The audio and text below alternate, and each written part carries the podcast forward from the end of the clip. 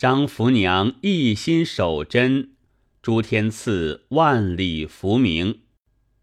诗曰：“耕牛无宿草，仓鼠有余粮。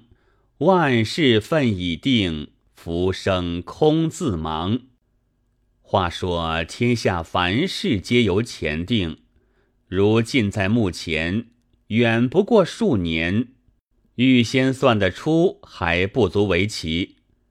尽有世间未曾有这样事，未曾生这个人。几十年前先有前知的道破了，或是几千里外恰相凑着的，真令人梦想不到。可见数皆前定也。且说宋时宣和年间，睢阳有一官人，姓刘名蒋，与孺人年皆四十外了，屡生子不育，唯剩得一幼女。刘官人到京师调官去了，这幼女在家又得病而死，将出一埋。孺人看他出门。悲痛不生，哭得发昏，倦坐椅上。只见一个高髻妇人走将进来，道：“孺人何必如此悲哭？”孺人告诉他：“吕丧四系，只存幼女，今又夭亡，官人又不在家，这些苦楚。”那妇人道：“孺人莫心焦。”从此便该得贵子了。官人已有差遣，这几日内就归。归来时节，但往城西魏十二嫂处，与他寻一领旧衣服留着。待生子之后，借一个大银盒子，把衣裙铺着，将孩子安放盒内。略过少时，抱将出来，取他一个小名。或是合住，或是蒙住，即一长一养，再无损折了。可牢牢记取老身之言。如人妇道家心性，最喜欢听他的是这些说话。简话的有枝有叶，就问道：“姥姥何处来的？晓得这样事？”妇人道。你不要管我来处去处，我怜你哭得悲切，又见你贵子将到，故教你个法儿，使你以后生育得时了。如人问高兴大名，后来好相谢。妇人道：“我惯救人苦恼，做好事不要人谢的。”说罢走出门外，不知去向。果然过得五日，刘官人得调滁州法曹院，归到家里，如人把幼女夭亡，又逢着高继妇女的说话说了一遍。刘官人感伤了一回，也是死怕了儿女的心肠。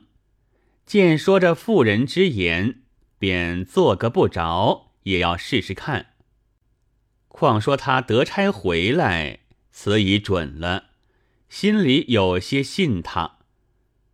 次日即出西门，遍访魏家，走了二里多路，但只有姓张、姓李、姓王、姓赵，再没有一家姓魏。刘官人道：“眼见的说话做不得准了。”走回转来，到了城门边，走得口渴，见一茶坊。进去坐下吃个泡茶，问问主人家，恰是姓魏。店里一个后生是主人之侄，排行十一。刘官人见他称呼出来，打动心里，问魏十一道：“你家有兄弟吗？”十一道：“有兄弟十二。”刘官人道。令弟有嫂子了吗？十一道，娶个地妇，生过了十个儿子，并无一个损折。现今同居共食，贫家之称甚是烦难。刘官人见有了十二嫂，又是个多子的，趁照相合，不觉大喜，就把实情告诉他，说吕损幼子及妇人教导向十二嫂假借旧衣之事，今如此多子。可见压降之说不为虚妄的。十一见是个官人，图个往来，心里也喜欢，忙进去对兄弟说了。魏十二就取了自穿的一件旧绢中单衣出来，送与刘官人。刘官人身边取出带来纸钞二贯，答他。魏家兄弟断不肯受。道：“但得生下贵公子之时，吃杯喜酒，日后照顾韩家，照顾够了。”刘官人称谢，取了旧衣回家。不多几时，如人果然有了身孕，将五个月，夫妻同赴滁州之任。一日在衙对时，刘官人对如人道。依那妇人所言，魏氏二嫂已有这人，就医已得，生子之兆鲜有敌惧了，需要个大银盒子。吾想盛的孩子的盒子也好大嘞，料想自制不成，甚样人家有这样盒子好去借的？这却是荒唐了。如人道，正是这话。人家料没有的，就有，我们从哪里知道？好与他借，只是那姥姥说话句句不忘，且看应验将来。夫妻正在疑惑间，刘官人接的府间文书，为他查盘滁州公库。刘官人不敢迟慢，吩咐库吏取了布籍。凡公库所有，尽皆检出备查。滁州荒僻，库藏萧索，别不见甚好物。独内中存有大银盒二句，刘官人触着心里，又疑道：何故有此物事？试问库吏，库吏道：近日有个钦差内相谭枕。到浙西公干，所过州县必要献上土仪。那盛土仪的，俱要用银做盒子，连盒子多收去。所以州中备的有此。后来内相不打从滁州过，却在别路去了，银盒子得以不用，留在库中收住，作为公物。刘官人记在心里。回与如人说其缘故，共相诧异。过了几月，生了一子，遂到库中借此银盒，依照妇人所言，用魏十二家旧衣衬在底下，把所生儿子眠在盒子中间。将有一个时辰，才抱他出来，取小名做蒙住。看那盒子底下镌的有字，乃是宣和庚子年制。想起妇人在睢阳说话的时节，那盒子还未曾造起，不知为何他先知道了。这儿子后名孝为，字正府，官到兵部侍郎，果然大贵，高记妇人之言。无一不验，真是数以前定，并那件物事，世间还不曾有。那贵人已该在这里头眠一会儿，压祥的长成，说过在那里了，可不奇吗？而今说的一个人在万里之外，两不相知，这边欲取下的名字。与那边原曲下的“静”字相同，这个定数还更奇嘞。要知端地，先听小子四句口号：游牧将除横浅离，谁知万里欲还时？试看两地名相和，始信当年天赐泥。这回书也是说宋朝苏州一个官人，姓朱，字景先，单会着一个全字。淳熙丙申年间，主管四川茶马司，有个公子名训，年已二十岁。聘下妻室范氏，是苏州大家，未曾娶得过门，随父往任。那公子青春正当强盛，衙门独处无聊，欲念如火，按捺不下。央人对父亲朱景先说：“要先娶一妾，以示枕席。”景先道。男子未娶妻先娶妾，有此理否？公子道：“故无此理。而今客居数千里之外，只得返京行权，目下图个办寂寥之计。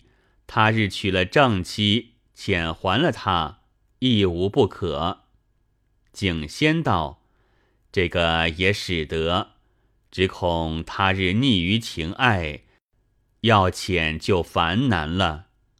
公子道：“说过了话，男子汉做事一刀两断，有何烦难？”景先许允。公子遂托衙门中一个荐捕胡弘出外访寻。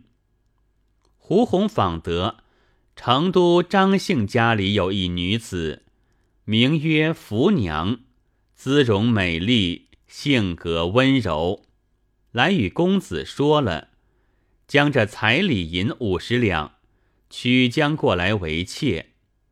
福娘与公子年纪相仿，正是少女少郎，其乐难当，两情欢爱，如胶似漆。过了一年，不想苏州范家见女儿长成。女婿远方随任，未有还妻，恐怕耽搁了两下青春。一面整扮妆脸，父亲范翁亲自伴送到任上成亲，将入四川境中，先着人传信到朱家衙内，已知朱公子一年之前娶得有妾。便留住行礼不行，写书去与亲家道：“先妻后妾，世所恒有。妻未成婚，妾已入室，其意何在？今小女余归戒途，及礼将成，必去骈之，是携连理。此白。看官听说。”这个先妾后妻果不是正理，然男子有妾亦是常事。今既已娶在室中了，只合讲明了嫡庶之分，不得以先后置有僭越，便可相安，才是处分的妥的。怎奈人家女子无有不度，只一句有妾，即已不相应了。必是逐得去，方拔了眼中之钉。与他商量，岂能相容？做父亲的有大见识，所以正言劝勉，说：“应妾虽贱，也是良家儿女。既已以身侍夫，便亦是终身侍体，如何可轻说一个去他，使他别嫁？”亦非正道，到此地位，只该大度含容，和气相与。等人送一个贤惠，他自然坐小伏低，有何不可？若父亲肯如此说，那未婚女子虽怎生嫉妒，也不好甚甚赖赖，就放出手段，要长要短的。当得人家父亲护着女儿，不晓得调停为上，就要帮他立出界墙来，哪管这一家增了好些难处的事。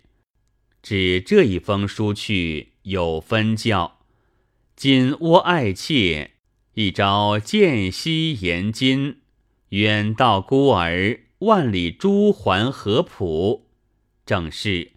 世间好物不坚牢，彩云易散琉璃碎。无缘对面不相逢，有缘千里能相会。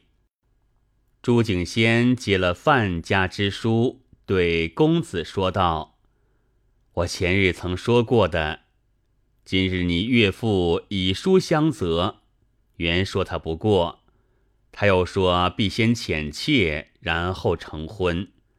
你妻已送在镜上，讨了回话，然后前进，这也不得不从他了。”公子心里委是不舍得张福娘，然前日要娶亲时，原说过了娶妻遣还的话，今日父亲又如此说，丈人又立等回头。若不遣妾，便成亲不得，真也是左难右难，眼泪从肚子里落下来，只得把这些话与张福娘说了。张福娘道：“当初不要我时，凭的你家；今既娶了进门，我没有得罪，须赶我去不得，便做讨大娘来时。”我只是尽礼奉侍他罢了，何必要的我去？公子道：“我怎么舍得你去？只是当初娶你时节，原对爹爹说过，待成正婚之日先行送还。今爹爹把前言责我，范家丈人又带了女儿住在境上，要等送了你去，然后把女儿过门。”我也处在两难之地，没奈何了。张福娘道：“妾乃是贱婢，为君家主张。君家既要遣去，岂可抢住以阻大娘之来？但妾身有件不得已事，要去也去不得了。”公子道：“有甚不得已事？”张福娘道。妾身上已怀得有孕，此须是君家骨血。妾若回去了，他日生出儿女来，到底是朱家之人，难道难道又好哪里去的不成？把你他日在家守着，何如今日不去的事？公子道：“你若不去，范家不肯成婚，可不耽搁了一生婚姻正事。”就抢得他肯了，进门以后必是没有好气，相待的你刻薄起来，反为不美。不如全避了出去，等我成亲过了，慢慢看个机会劝转了他，接你来同处，方得无碍。张福娘没奈何，正是人生莫做妇人身，百年苦乐。由他人。